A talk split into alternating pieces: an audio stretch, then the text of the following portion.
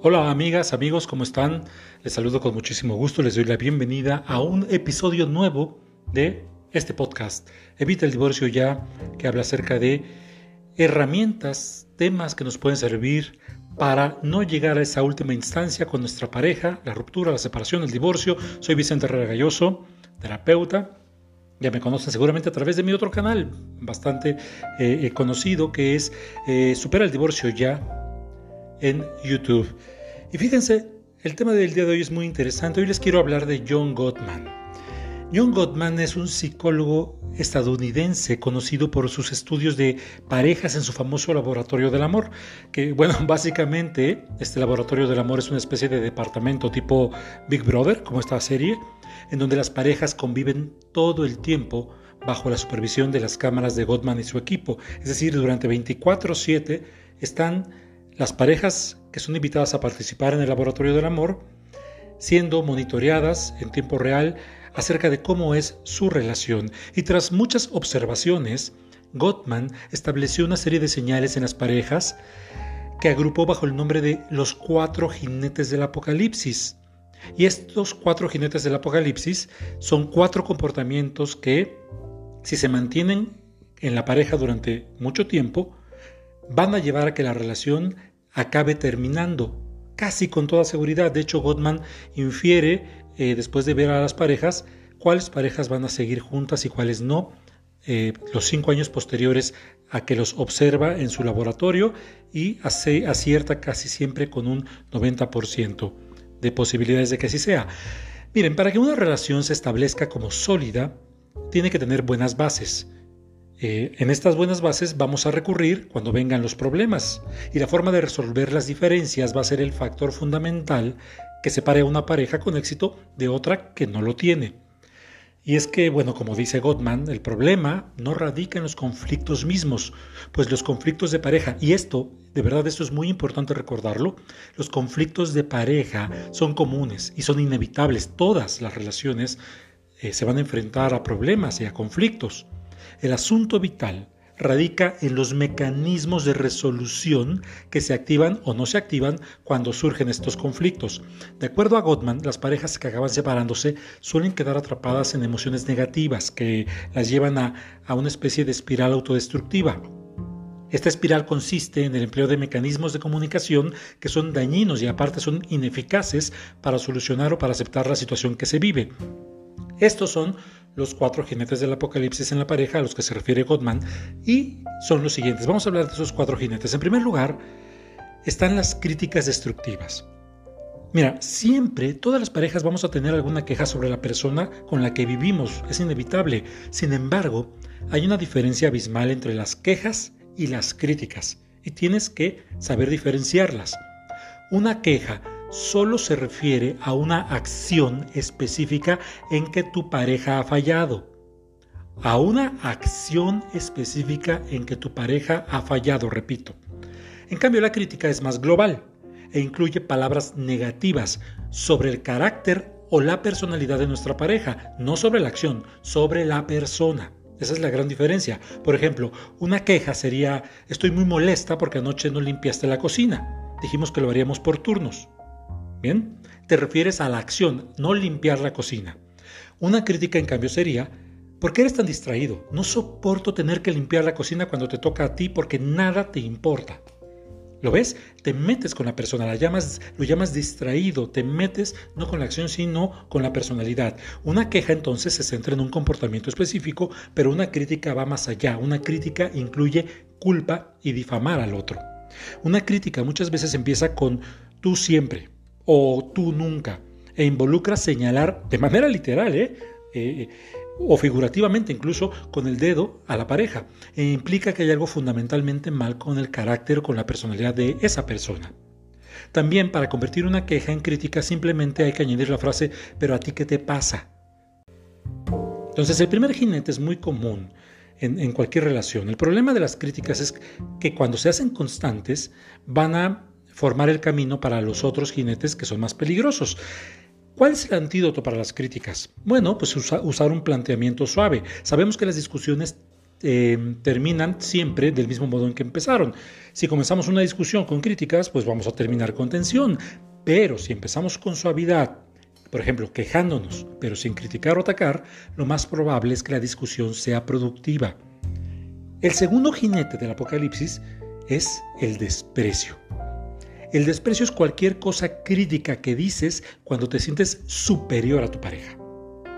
Es una posición de soy mejor, soy más inteligente, más amable, etcétera, que tú. Entonces el sarcasmo y el escepticismo, como también los insultos, em, aparecen.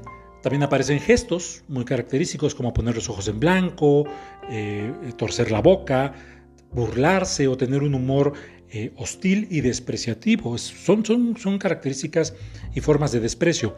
Entonces el desprecio puede estar acompañado de la agresividad, el conflicto. Recuerda lo que te voy a decir a continuación, es muy importante. ¿eh?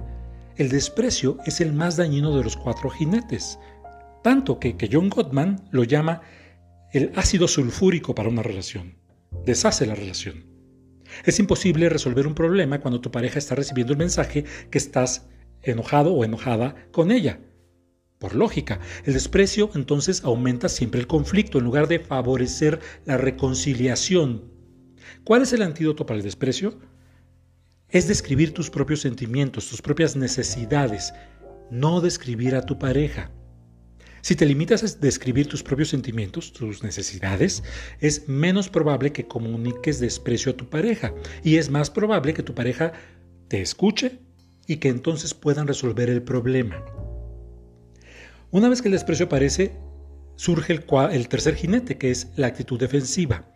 Se trata de un intento de protegerte a ti, de protegerse a uno mismo, de defender tu inocencia, de desviar lo que estás percibiendo como un ataque. Pero esto es peligroso porque puedes caer fácilmente en hacerte la víctima o eh, contraatacar. En realidad, eh, la actitud defensiva es un modo de culpar a tu pareja. Lo que estamos diciendo en esencia es, el problema no soy yo, el problema eres tú. Eso significa tener una actitud defensiva durante una discusión. La actitud defensiva entonces agrava el conflicto y por eso es tan peligrosa. ¿Cuál es el antídoto a esa actitud defensiva? Es que aceptes la responsabilidad de lo que te toca. Y es muy difícil, no es nada fácil. Aceptar la responsabilidad de, que, de lo que te toca te va a quitar de tu papel de víctima y de estar culpando a tu pareja. Si aceptas responsabilidad por una parte del problema, es menos probable que tengas una actitud defensiva y es más probable que puedas resolver el problema de manera asertiva con tu pareja. Y finalmente se encuentra la actitud evasiva. Este es el, el cuarto jinete del apocalipsis. En matrimonios donde, o en parejas donde las discusiones tienen un planteamiento violento, donde las críticas y el desprecio provocan, como dijimos, la actitud defensiva, finalmente uno de los miembros de la pareja se va a distanciar. Y esto permite la llegada de este cuarto jinete, la actitud evasiva. ¿Y qué es la actitud evasiva? Seguramente la has vivido. Significa que el oyente se retira de la interacción aunque esté físicamente presente. Básicamente significa que no está dando señales de que está escuchando, eh, por ejemplo, mira al costado, no mantiene el contacto visual, o, la más clásica, se cruza de brazos. La persona evasiva actúa como si no le importara en absoluto lo que el otro dice, como si ni siquiera lo oyera o existiera. Generalmente las personas recurren a la evasión como una protección para no sentirse abrumadas. Esto sucede cuando la negatividad de uno de los miembros de la pareja resulta tan súbita, tan abrumadora, que la otra persona se siente conmocionada se siente tan indefensa frente a la agresión que haría cualquier cosa para evitar justamente ese conflicto. Lo único que puede pensar en ese momento es protegerse de lo que le está causando el ataque de su pareja. Entonces, la forma piensa que lo puede lograr es sentirse abrumado o abrumada y entonces va a distanciarse emocionalmente de la relación. Y justo porque la causa de la actitud evasiva es sentirse abrumado, el antídoto es relajarse, Mira, cuando uno de los dos se sienten abrumados, es necesario detener la conversación. Hay que relajarse fisiológicamente, es decir, hay que relajar el cuerpo, porque es imposible escuchar a la pareja y tener una discusión productiva una vez que la persona está ya abrumada. Entonces, ¿cómo te puedes relajar? Te puedes relajar deteniendo la conversación, escuchando música, leyendo, meditando o haciendo ejercicios de respiración profunda. Em, el cuerpo necesita aproximadamente unos 20 minutos para relajarse. Por eso es lo que mínimo que debe durar este, e, esta etapa de relajación.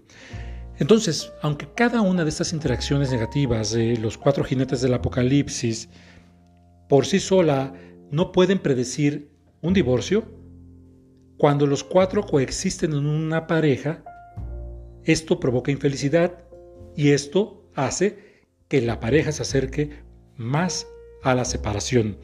Entonces, eh, es posible combatir los cuatro jinetes con sus antídotos y es muy importante que para eso busques ayuda profesional con un terapeuta de pareja que les ayude a poner en claro las prioridades de cómo pueden comunicarse. Entonces, ese es, ese es el podcast del día de hoy. Espero que te haya servido. Recuerda que estamos tratando de darles las herramientas para que puedan poner en marcha esto en sus respectivas relaciones y puedan evitar así su divorcio. Soy Vicente Herrera Galloso. Suscríbete, comparte. Recuerda seguirme en mis redes sociales en Instagram, Herrera Galloso, con Y y doble S, en Facebook y también sigue mi otro canal de YouTube, Supera el Divorcio Ya, ahí en YouTube. Y ponme aquí todos los temas que quieres. Recuerda, puedes descargar los audios en anchor.fm y en Spotify. Te mando un gran abrazo. Hasta la próxima.